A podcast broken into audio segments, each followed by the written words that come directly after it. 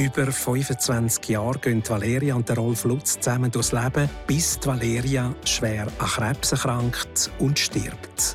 Das sind Bilder, die ich nicht mehr zum Kopf herausgebracht habe und mich immer noch sehr, sehr emotional berühren. Sie war die Liebe meines Lebens im Fenster zum Sonntag.